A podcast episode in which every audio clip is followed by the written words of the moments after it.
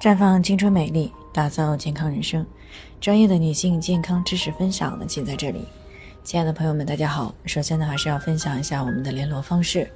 大家可以在我们最常用的聊天软件当中搜索 PK 四零零零六零六五六八，关注以后呢，回复自测进行健康自测，可以更有针对性的了解自己的健康状况。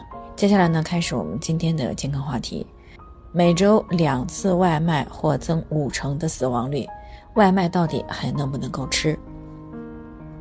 随着社会生活节奏的加快呢，大部分年轻人呢，因为没有时间、不会做饭等这些原因呢，做饭的概率是越来越小了。在外就餐或者是点外卖呢，早都成了一个常态了。但是在方便美味的背后呢，却藏着不小的健康隐患。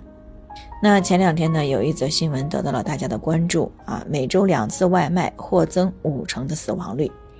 这个结论呢，来自于爱荷华大学公共卫生学院的研究者。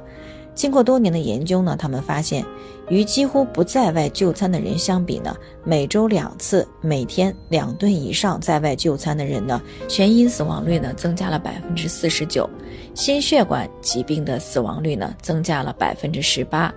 癌症死亡率增加百分之六十七。其实呢，有这样的结果呢，也并不是空穴来风，还是有一定参考价值的。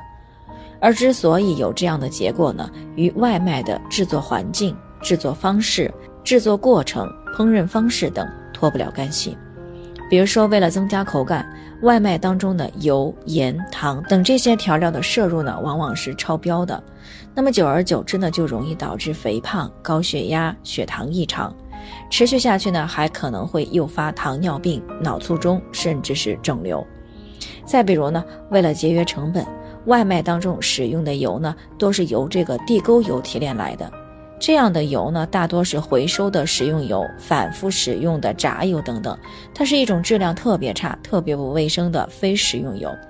那一旦食用了地沟油呢，它会破坏人们的白血球和消化道的黏膜，容易引起来食物中毒。那么长期食用呢，甚至会产生致癌的严重后果。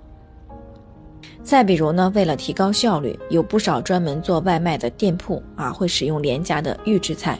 正因为廉价呢，所以使用的原料呢，大多也都是不合格的。这样的菜呢，不仅营养含量少，还含有各种对人体有害的致病菌、添加剂。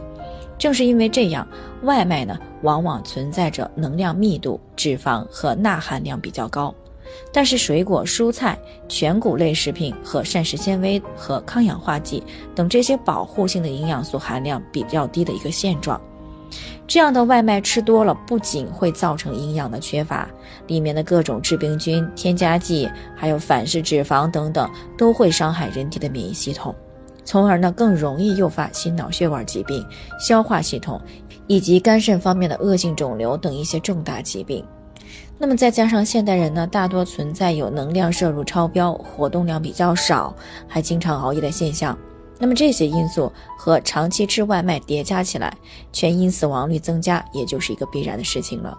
所以呢，外卖还是最好不要吃啊，或者是少吃。那谈到这里呢，可能有些人会说，那如果在外边出差啊，或者是加班，难道就不吃饭了吗？啊，当然也不是啊。日常生活当中，有的时候呢，我们可能迫于工作的需要，不可避免的会点一些外卖。不过，虽然我们不能够避免点外卖，但是我们降低点外卖的频率啊，或者呢，选择一些相对比较营养安全的餐食。比如说呢，尽量选择那些有糖食的，更加卫生一些，餐食的质量呢相对也会好一些。再比如呢，选择那些现做的啊，有青菜、有杂粮等这些营养菜品的外卖。再比如呢，选择这个低油、低糖、低盐、清淡的外卖。然后呢，每天呢再配上吃一些新鲜的、不需要烹饪的蔬果啊，或者服用一些复合营养素片，以减少呢这些不良成分的摄入，去弥补营养的不足。从而呢，降低吃外卖对于健康的不利影响。好了，以上就是我们今天的健康分享。那鉴于每个人的体质呢都有所不同，朋友们有任何疑惑都可以联系我们。那我们会针对你的情况呢做出专业的评估，并且给出个性化的指导意见。最后还是希望大家都能够健康美丽常相伴。我们明天再见。